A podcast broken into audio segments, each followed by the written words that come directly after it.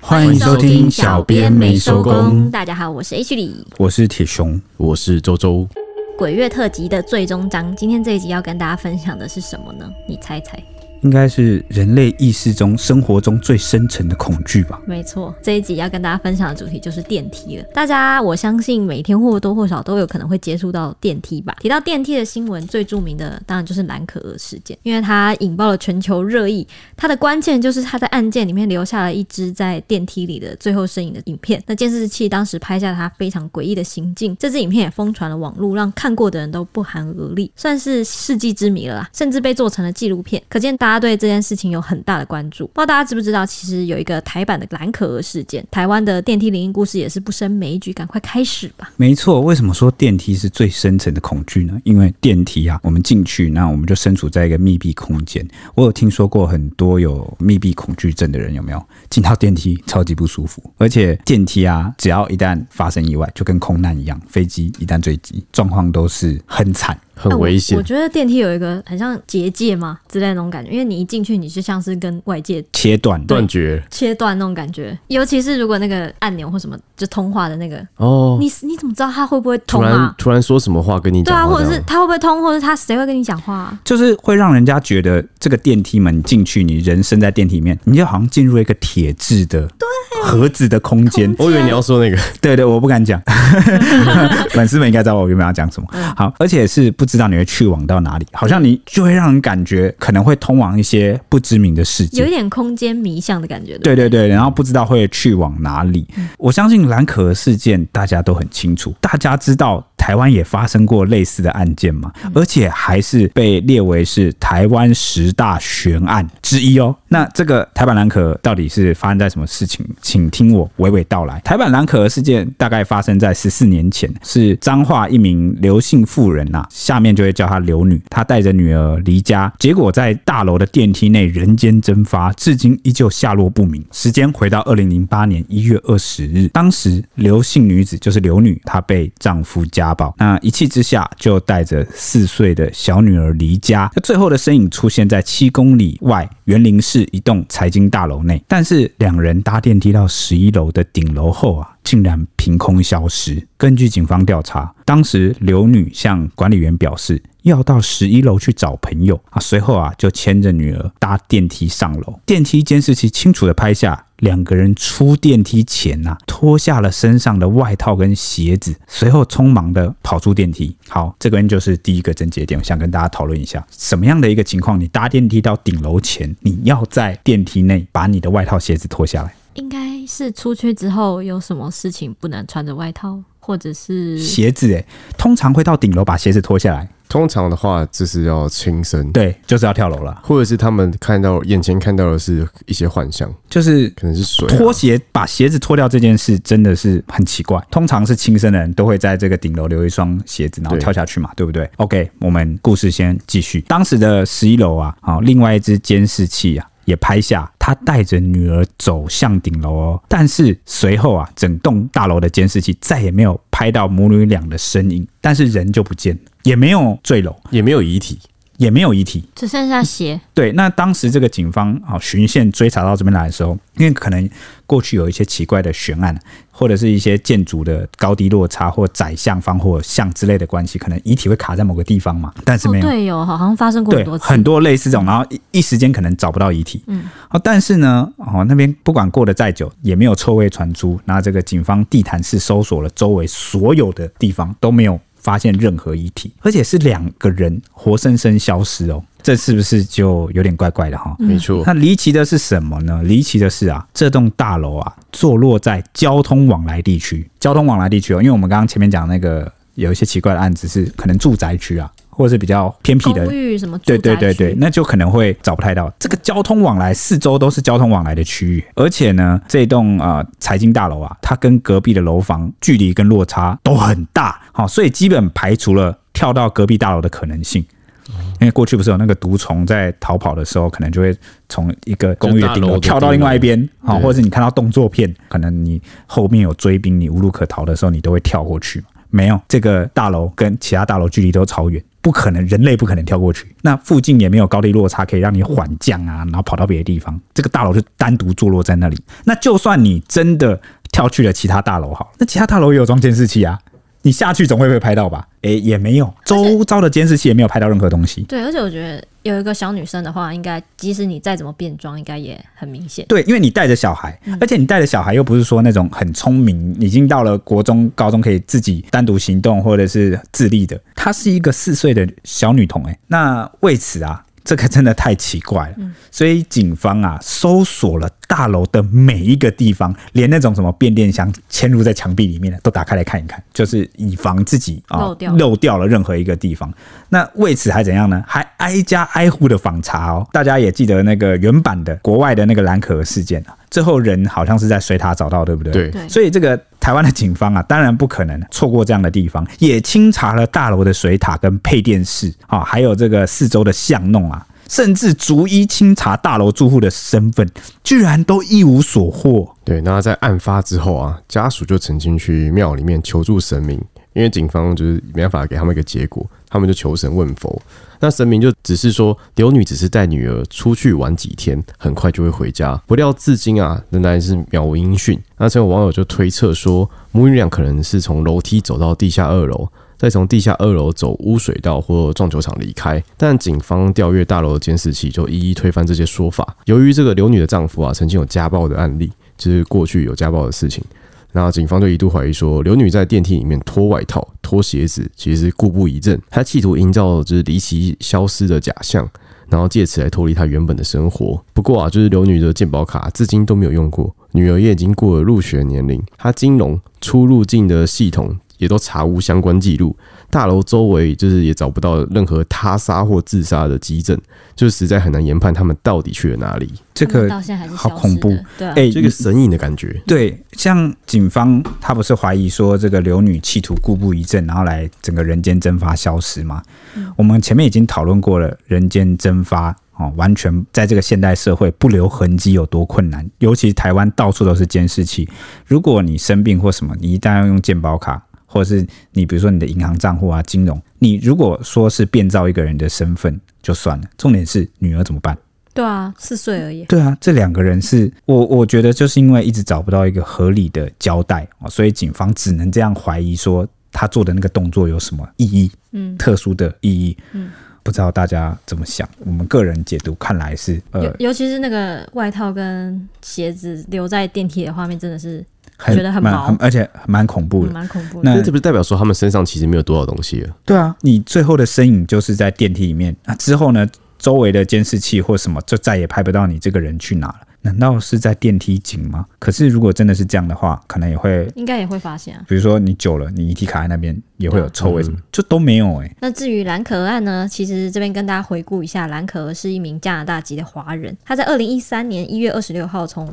温哥华到洛杉矶去旅行。一月三十一日的时候，在塞西尔酒店失踪。那个时候，警方展开搜索，在监视器画面发现他在电梯里面出现一些很诡异的肢体行为，而且他走出电梯之后就从此人间蒸发了，让案情陷入焦灼。所以，他们警察在二月十三号的时候公布了一段电梯的画面，在全球引起轩然大波，不仅点阅率创新高，大家也都当起了柯南要办案，说兰可到底发生什么事。直到二月十九号，才终于找到兰可儿，她沉尸在酒店顶楼的水塔里。最后在六月二十号的时候，兰可儿案是以意外溺死来结案的。法医最后是认为说，她因为患有躁郁症，是她致死的重要因素。就是这一支四分钟的兰可儿电梯影片引爆了热烈的讨论。对，这是原版蓝可儿的一个案件的简述。嗯但是为什么仅凭这样子就是让全球关注吗？我觉得完全，我们就接下来讲一下你们太简单了，没有兰可儿就对是可怕在影片。对那个影片，因为他在生前做了很多不可难以描述描述，你很难知道他的精神状态跟他为什么会做出这样的事情，而且他变得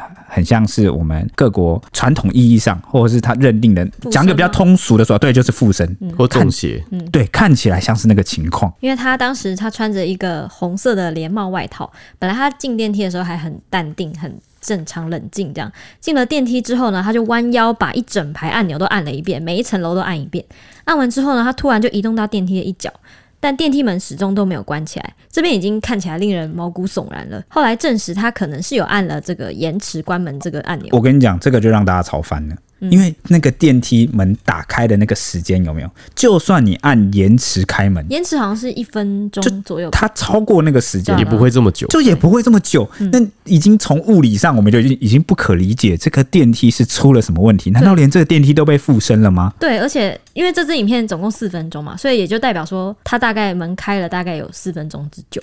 当时呢，他看起来很疑惑的把头探出电梯外面来回张望，就左顾右盼的，然后接着又迅速的缩回电梯里面，像是在躲什他么一样。整个人就变成直挺挺一束立正，然后这样缩在角落对里。对对，然后缩在就缩起来这样，然后跑到电梯角落，随后他又跳出电梯，用奇怪的步伐在外面徘徊，就是像他是双脚打开，然后往前往后的进出电梯多次，就一直在那个电梯这样来回进出。这段时间呢，电梯门一直都是打开着的，然后他就又双手抱头，又跑回电梯里面，再度狂按了楼层按钮，然后又走出电梯。更诡异的是，他用一个很奇怪的姿势，双手上下左右比划，然后双脚也做出很奇怪的动作，像是在跟人家对话一样。整个就人像的是在打手语啦，对，整个人身体啊、手啊都呈现一个很奇怪的扭曲状态，最后他就消失在镜头中。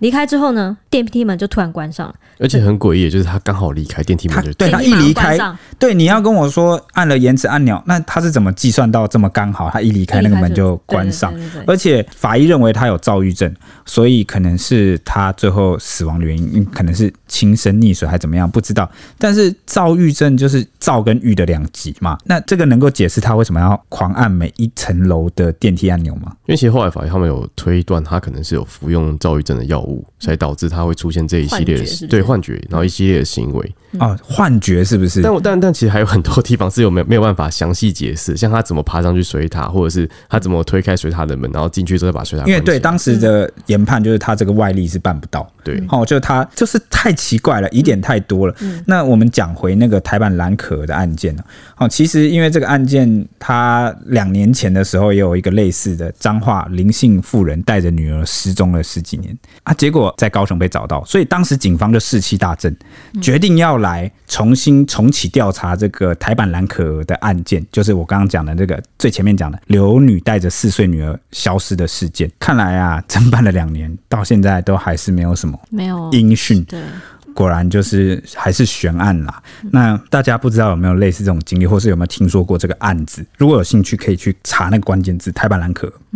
对，那其实说到我们这次主题的鬼电梯啊，就不得不提起台湾有非常出名，就是在五大校园鬼故事之中，落在就是阳明山的文化大学。文化大学其实有非常多的灵异事件疯传，甚至会成为都市传说，被封为最阴猛鬼大学。那文大的鬼故事啊，最多的就是地方就是大人馆。据说大人馆之所以会这么阴，是因为大人馆的所在处啊是阴阳交界的一个点。那为了正邪而把大人馆设计成八卦的形状，但施工的时候啊，却没有按照设计图，因此反而建成了反八卦的形状，导致灵异事件不断。反八卦就是有点变成从镇压变成吸引，对，有点就变巨婴了。对这个是一个民民间说法，说文化大学之所以那么多鬼故事，但是呢，我个人认为阳明山本来就。很阴啊，真的很可怕。对对对对，就是我人生，我觉得我这个人八字蛮重的，我蛮少碰到一些奇怪的事情啊。那继我前一集在鬼故事特辑里面有讲到，说我在某个地方的公园 遇到那个灯开开关关，好，那已经是我人生中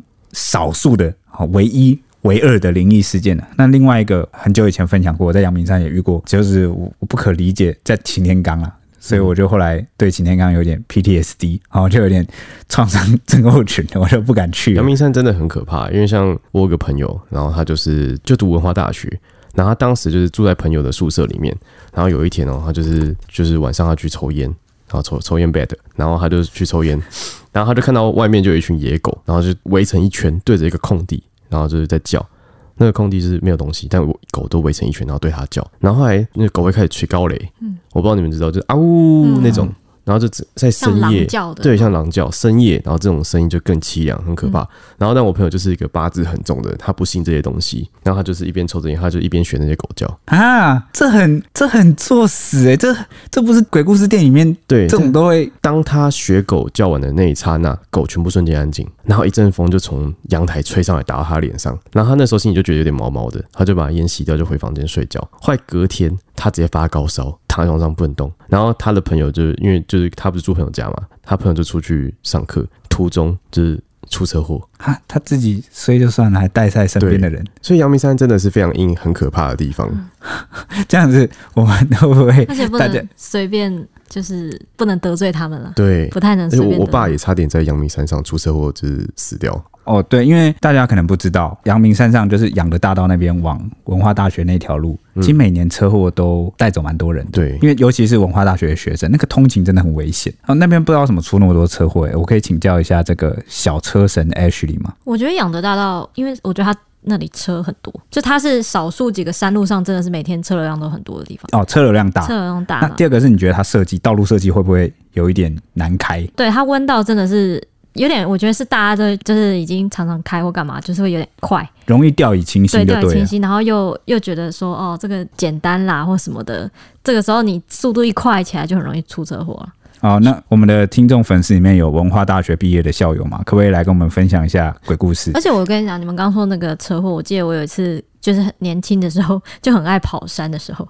就很常去阳明山。然后我们去了这么多次，唯一一次就是也是去擎天岗的时候，经过擎天岗，我们不是要去擎天岗，我们只是经过擎天岗。然后我们那一群人就是。每一次骑车，我们都是因为他们都自诩自己说技术很好，技术很好，然后就是会从来没有在阳明山上出过车祸或你怎就么是让样，他们会自傲，就对了。就是有一点自负对，哦有一点自负这样。然后，但是那一次我们是真的想说，因为很多台，就想哦慢慢骑就好。在经过一个超级超级，我们那一段路几乎不到三十甚至二十，因为想说那个弯很弯，嗯然后怕后面的跟不上，因为都有载人或什么。然后弯过去的时候，第一台人他就划过一个。有点像泥还是滩的地方，然后他就只是他也没有压车，就是稍微这样呃转一下，然后就直接倒了。然后倒了以后，我们想说哇，他怎么会你他说怎么会这么摔慢，啊车？他也对，可以这么倒。慢，然后他怎么会摔车？重点是他是技术最好的人，他也是就是有点像是就是告诉大家，因为他很常骑那嗯条路，他就会告诉大家哦这边怎么骑，什么什么，就是前面很弯啊什么的。他他先倒了，然后大家傻眼，然后后面那个人竟然跟着他倒。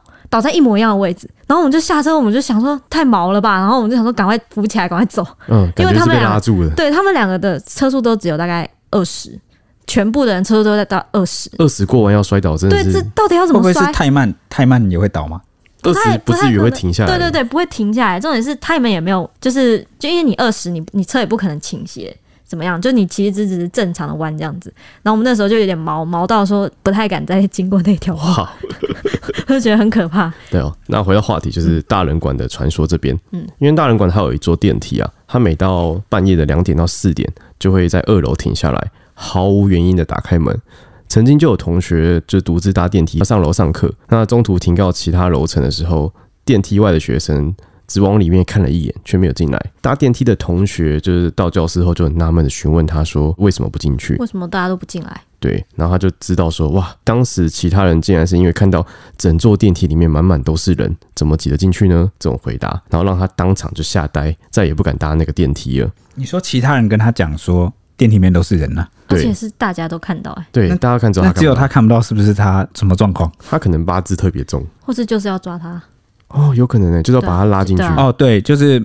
看他气场特别弱，让他看不到，然后他进去，让他就被进带去走了嗯就把他带带走。对，对，然后之后也陆续有数名学生啊，都遇到同样的事情。好恐怖、哦。然后另外还有曾经有一名女学生搭电梯的时候，那电梯在每一楼层都停下来，但没有人进来，可是电梯里面却越来越闷，甚至让她昏倒。还有一个传说是教官得知这些事情后，去搭了这座灵异电梯。然后电梯要往下的时候，就是过一楼还不断的继续往下，后来打开的外头却是地府，然他后到地狱了，对，就地狱，然后还亲眼看到奈何桥。那教官当下就直接昏倒啊。那经过这件事情之后，大人馆的电梯就被封起来了。哦，天哪、打开的是地府，是这这这跟跟梦梦哎、境一样。我觉得各个学校的教官都非常的猛，他们可能觉得自己身上穿军装，军人有对正就气哦正很正气、阳气，这个我们以上分享的都是文化大学真的最有名的几个，算是比较大的传说之一。对，但是光是讲到这样就已经让人觉得很紧绷了啦。哦，那那我自己本身我是世新大学的嘛，然后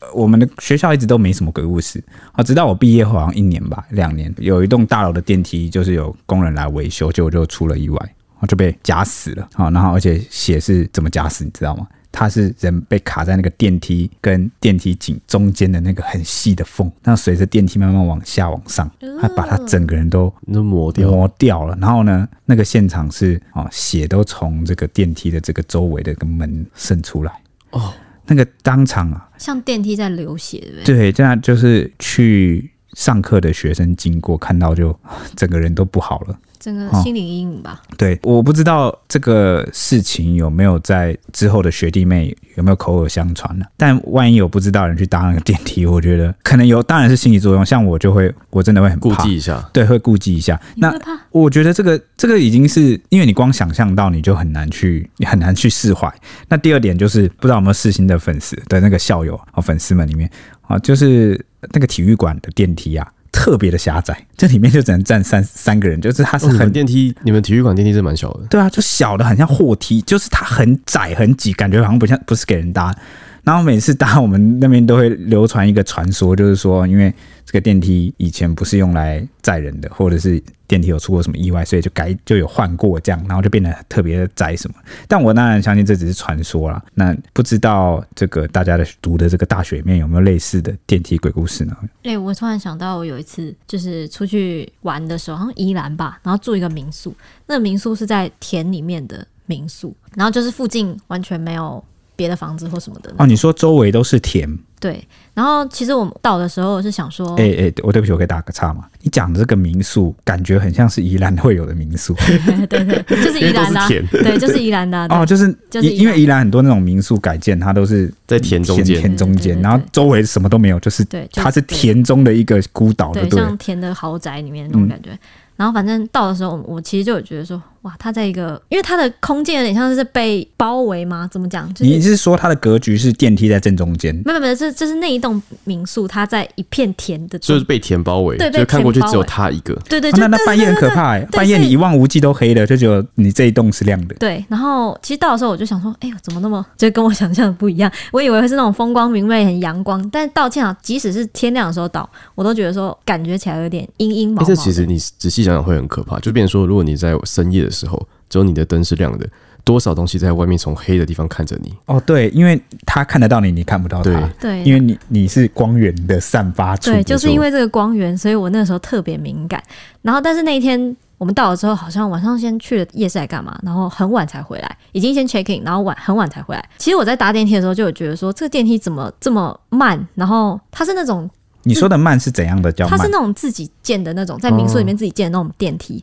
然后就是慢到说你上一层楼大概要上个一分钟吧，然后。里面就是一个很很狭窄，也是很狭窄那种感觉的电梯。然后我们上去的时候，就是觉得哦，算了，就是民宿用的电梯那嘛，我问你哦，它门关得很慢吗？门也关得很慢，门关得很慢，上升也很慢很慢。这你是一们个之前有非使用过它吗？没有啊。然后反正民宿的老板带我们上去，而且他还跟我们说，哦，这我们这我们电梯很安全啊，只是慢了一点什么之类的。后来我们那那天晚上回去的哎、时候，我问那个民宿老板有留在民宿里吗？我不知道，应该是没有吧？好像没有一般租给别人通常对就对不会留在里嗯面。哎、不是，这个老板不一起留下来很恐怖，欸因为你你到的时候都已经觉得有点怪怪的，然后结果屋子里面，那你有看到其他的旅客入住吗？那个民宿是只有你们吗？好像有别的旅客，然后他们也是坐电梯，然后就是要等那个电梯等很久，然后回来的时候有刚好也有旅客上楼还是干嘛的，也有看到他们搭几电梯，户几户，大概有几个几组一组而已、啊，他们也是拖着行李，然后啊哦要？上所以整个民宿很很大吗？那民宿很大吗？应该是两边都有房间，所以大概应该有个十吧，也有个十间左右吧，然后哦所以有大概五层楼高，没有没有，大概三楼吧。三层嗯楼，那到底有几户住客？就我所知，我们只有遇到一两个吧。一两组，对哦，所以可能哦，它的格局是可以给持户来住，但是对结果你从头到尾就只有遇到那一两只有一户，组，我只有遇到一组，你只有遇到一组人，哎、然后这空荡荡很可对，怕。很很可怕。然后，所以我们晚上回去的时候，就是只有遇到那一组，我们就想说，哦，他们也这么晚回来哦，然后我们就拖着那个，然后就上上楼嘛。啊、我是在出门前看到他们，就是已经天黑了，他们进来。然后我们回家的时候，回回民宿的时候，就好像有看到那个电梯已经又有人往上之后，然后等我到民宿。那个电梯，我在民宿门口，我看到那个电梯门，不知道为什么下来一楼，然后叮的一声打开，然后我就问我同行的人说：“电梯是你刚按的吗？”我说没有啊，我在你旁边啊，还是什么？我根本没有过去啊。然后我就说那电梯门是谁按的？不是啊，你刚刚不是说有上一组的旅客，是不好是像他们按上去？没有，但是我们跟他隔很很久距离耶。但他们有没有可能按下来给你？不可能啊，因为那是我我只记得我是出门的时候遇到那一组，我回来的时候哦，我你记是得、回来的时候没有遇到任何人，对回来你的时是候没有遇到任出何人，出去民，就是你们 check in 之后，你们还有离开民宿去吃晚餐。对对对对对，那当时你们出发前有遇到这个有一组人有一组好像人进去，了但是你们回来的时候有遇到任何的旅客吗？没有啊，所以就只有你们。然后你们刚好回来的时候，就看到电梯缓缓的下来，然后打开。就很像叮啊在等着你们进去一对，样。不是他还叮的一声，然后这样在我面前这样打开、哎，所以我就问我旁边的人说：“电梯门是你按的吗？”然后他就说什么、啊、什么没我没按电梯门，他根本没发现，他根本没发现就是电梯门打开嗯来了，就下来打开来了。他打开的时候，他是面对你，你还是面对你同行的人？面对我们我们在门我在门口要逼逼进去那种，哦，那是要逼逼的，就是类似逼哦逼哦要推门哦，进去我懂你的意思了。嗯嗯，应该这样讲。这个民宿最外面的大门是需要你用那个电磁卡去解磁，然后进去对对的。对那那个门是不是透明的？对透明啊，然后你就隔着那个透明的门，你都还没逼逼进去。对我就你眼睛啊看着他，你就看着那个打开，因为那个电梯是面对你民宿的大门，对对对所以你就透过那个玻璃门先看到里面的电梯，先朝着你先开门。对。然后这整间民宿当时有很多灯吗？没有，就啊暗暗啊的。一楼是暗暗的吗？关的啊、因为那个时候已经很晚，所以有点一楼像夜、哎我我我现在整个鸡皮疙瘩，因为你形容那个画面是怎样，你知道吗？就是它的一楼是没有什么灯的，就几没有乎灯啊都关掉了没。有灯，哦，有灯了，因为那个电梯打开了。对就，只唯一的剩光第一源类对，就是在一片黑暗的一楼，然后只你剩你电梯准的备灯用磁卡打开民宿的大门，然后结果就透过那个玻璃门看到里面唯一的光源竟然是电梯电梯，叮没有人的一声按自己打开，叮，然后再迎接你。对，这个很像那个，就是那种呃深海的那种鱼，有没有？它有一个灯在那边等着你过去。你说灯笼鱼哦？对啊，那啊反正我后来也没多想，我想说哦，可能是民宿老哎、板不按是，的那吧。你还问同行的人是不是他按？他跟你一样站在门外，对啊怎么可能是他按的？我想说他刚刚是不是有先进去按？怎么可能磁卡在你手上啊？反正所以我你是不是因为找不到合理的那他想要求啊个安，慰，所以就尽量把这件事情合理 化？反正我也不管，我就我们就一起上了之后，然后我们在房间想哦没闲着没事干，然后就是我们好像要干嘛要洗澡的时候，发现浴室里有一只超大的蜘蛛，然后我就觉得那民宿真的是让我真的是吓得七魂没有了你两啊说的魄蜘。蛛感觉是喇牙，对，拉牙那种超大只，然后我也不敢洗澡，然后我整个晚上就是一 那它个在守护你吧？相传蜘蛛有点像是土地公、真的吗？啊、原来哦，而且其实壁虎喇啊喇牙壁是虎益蜘蛛虫哎，你知道吗？壁虎、蜘蛛啊那些虫，对啊，我知道拉牙，但是我害怕，我不可能在它的底下洗澡啊！我就我整个晚上都是在一个很就是没有办法睡觉的情况下，我觉得就是前面先被吓到了，对那个电梯就被吓啊到那了。真的蛮可怕那的。那要怎么讲一个合理的解释？可能就是呃，楼上的住客朝窗户外面一看，看到一楼有一个人或者准备要进来，说：“哎、既然都萍水相逢，就帮你按一下电梯吧。”所以他就特意的就是从自己房间走出来，然后按了电梯，然后再往里面按了一楼，然后让电梯下来有可能迎是接房你。东他有监视器，是可以看外面谁回来，哦然后那就他也按。不能去按啊，那不能通那不能控制啊，那没有遥控啊，说不定有远端遥控的没系有统、啊。不可能。好哦，你是说那个电梯很古老，对不对？对，那个电梯是那老种旧的，就有点封你闭式刚，刚说他上去都要上一一分层楼钟对一，层我以为是大概人快在一分拉，你知道吗？ 有 够慢，那那你又说老板不在民宿，对不对老？板，而且我记得我后来还有去测试说它到底会不会自动到一楼，因为有些电梯不是会设定我自动到一楼吗，啊哈就没人按的时候自动到一楼。就不会。没有啊， 就不知道到底谁按但你们还是进去那个电梯，进去啊，因为反正我同行的人不知道， 他没看到。对，你这个跟你同行的人很你应该衰。跟你同学说：“哎，你先进去，我等一下上去，我讲个我没电有，话我跟着他进去，我想说啊，没事啊， 反正有人陪我。反正要死一次。哎、这人怎么这样？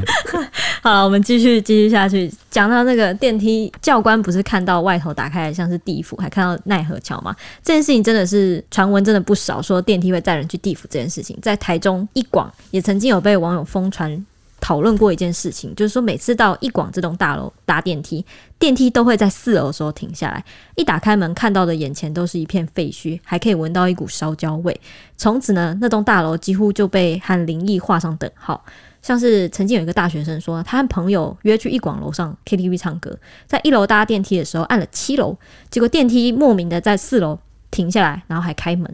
这个大学生形容说，在我眼前的是一片焦黑，隐约还看得到前方不远处有吧台，然后凌乱的桌椅，还闻得到空气中有一股焦味。我愣了大概十秒左右，之后他的脑袋突然清醒，赶快按了关门钮，以为电梯会直接往七楼去嘛，结果他发现电梯，诶，我怎么又回到一楼了？好奇心驱使之下，这个大学生为了求证自己到底刚刚看见了什么，就再搭了一次电梯，结果一样到了四楼以后开门，这次他看到的是网咖，他就傻眼说 “What the fuck？” 所以我刚刚到底看到了什么？而且这件事情不止一次，曾经还有一个是去唱歌的女网友，那因为内容大有 KTV 嘛，所以一定很多人去那边上下楼什么的。那个女网友有碰到类似的事情，她是那群人半夜夜唱完，然后三四点唱完歌，发现诶有东西忘了拿，这个女网友就按电梯回去包厢拿。结果电梯按了之后呢，拿完之后按电梯按回一楼，没想到电梯又在四楼停靠，然后开门。他形容说，他当时看到外面是一般的那种像商店街，有一些发光的招牌，但是没有半个人。他回来一楼之后，朋友都在问说：“你刚刚去干嘛啦、拿个东西拿了四十多分钟，诶，让他完全无法理解这中间到底发生什么事。这是什么时间的异空间？他可能进入的真的是，奇怪的空”我间哦觉，得啊他们都进到一个看到哎、或义进广到那边我去住过、欸，真假的？他后来改建了、改建成那种有点像商务旅馆，你有在四楼打开电梯门过？是没有，但他们楼上的房间就变成都是那种比较没有对外窗，而且你真的会像感废觉，墟吗？怎么可能？他有装潢过啊，哦，重新装潢过，哦但就是你可以感明显的感觉到阴暗黑，那个地方可能不会是你很适合长期待的一个场所。哦就如果你只偶尔去住个一天就算了，最可怕的还有一个高雄的案例，是一个网友分享的亲身经历。他是一个某饮料店的外送员，那常常会外送去附近的大医院。那因为是大型医院，就是区域型医院，就有分为 A、B、C 三栋，那他都会送到那个住院的 C 栋去。那有一次他就是一如往常的送饮料到十三楼的护理站，那和护理师们聊完天后，他就要搭电梯下楼。当时他就是搭电梯的时候就在电梯里面发呆啦，就是可能放空。结果突然听到电梯的语音系统响起来说九龙到了，他本来以为是在说九楼到了，但是想一想不对啊，刚刚电梯好像是说九龙，因为高雄也有一间知名的殡仪馆叫做九龙殡仪馆哦，所以他当下就马上联想起来，好像惊觉事情不太对劲。电梯门打开之后啊，他探头往外看，都没有人啊、哦，只剩逃生出口的绿灯不停的闪烁。那照理来说呢，住院的病房不可能会毫无灯光，所以他立刻整个人啊吓得弹回来啊，回到电梯里面，赶快按关门键，却发现怎么按都无法将门关上。一连三次啊，在门快要关上的时候，剩一点点缝隙，门就会自己再弹开，像是夹到东西一样。那第四次更扯，门完全静止不动，就直接一直打开着，让他整个人瞬间鸡皮疙瘩。他就是想象到这前面的几次就像是有人伸手去挡住门一样，然后第三次就像是夹到人，最后一次这个第四次则是像是有人直接用手去挡住那个电梯门的那个门挡，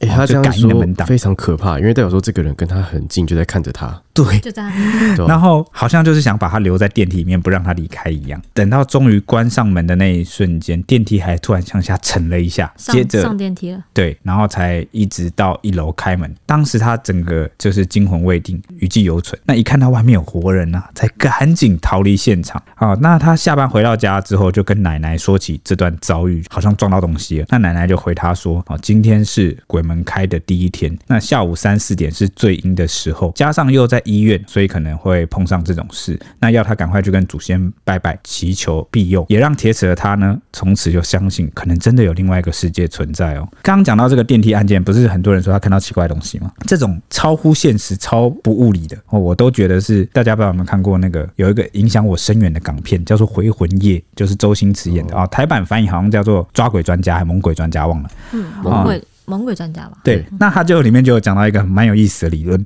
就在讲说呢，好、其实鬼会影响人的那个脑电波，嗯，好、就是比如说你可能会产生一些幻觉啊，就在你磁场特别弱的时候，它就越容易能够影响影你。响你对。然后啊吓你，就是为了让你的那个磁场跟那个降得越来越低，力量就是越来越让你的脑波越来越脆弱的这种感觉，比较好入侵啊啦，就像是骇客入侵你的电脑一样。